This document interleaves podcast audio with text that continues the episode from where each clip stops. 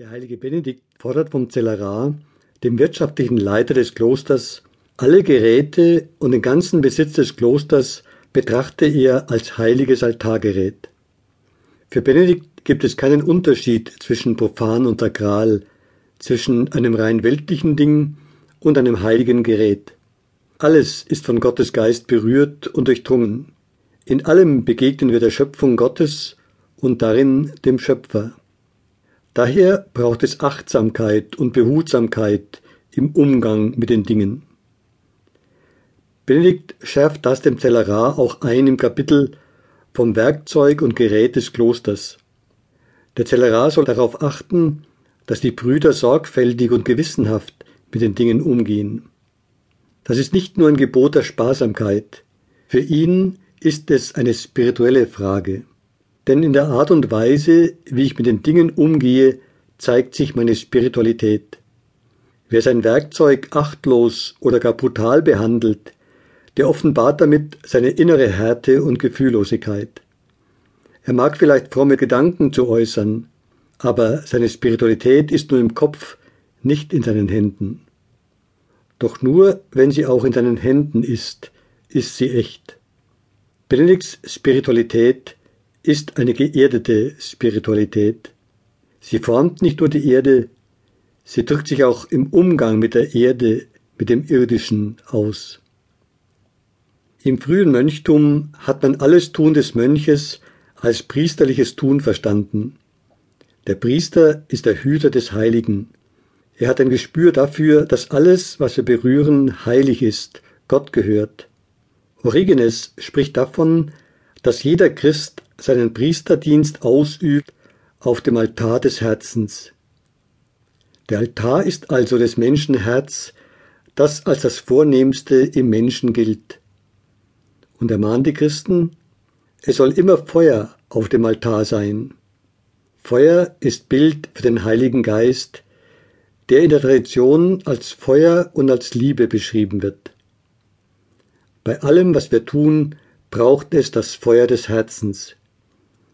Wir sollen alles mit ungeteiltem und achtsamem Herzen tun und mit einem Herzen, in dem das Feuer der Liebe brennt. Dann wird alles, was wir tun, heiliges Tun sein. Und wir werden in den Dingen des Alltags das Feuer der Liebe entdecken. Alles, was wir berühren, wird zu etwas Heiligem, zu etwas, das ein Bild wird für Gottes Zuwendung zu uns. Schon Jesus hat Dinge des Alltags als Bild für eine tiefere Wirklichkeit gesehen. In der Tür sieht er ein Bild für sich selbst. Er ist die wahre Tür. Er schließt uns den inneren Raum des Herzens auf. Er ist der wahre Weinstock. Im Weinstock erkennen wir, dass wir in Christus sind und er in uns. Im Wasser sieht er ein Bild für die Quelle des ewigen Lebens. Er selbst gibt sich uns im Brot, um uns auf unserem Weg zu stärken.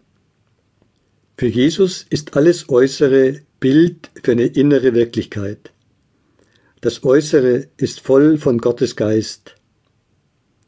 In den Meditationen möchte ich diese Sichtweise Jesu und die Spiritualität des frühen Mönchtums in unseren Alltag hinein konkretisieren.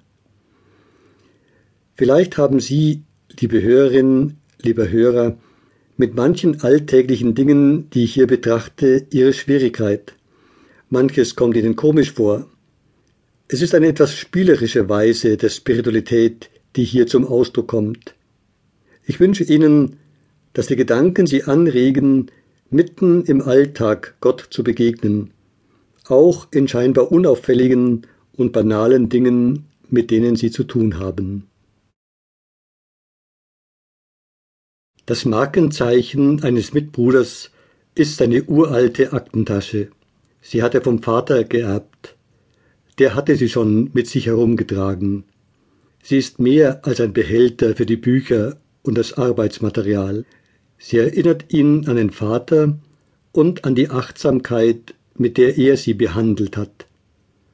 So geht er mit ihr wie mit heiligem Altargerät um. Sie erinnert ihn an das, was ihm heilig ist an die Sorge des Vaters für die Familie, eine Lebensweisheit, die der Vater im Umgang mit geschäftlichen Dingen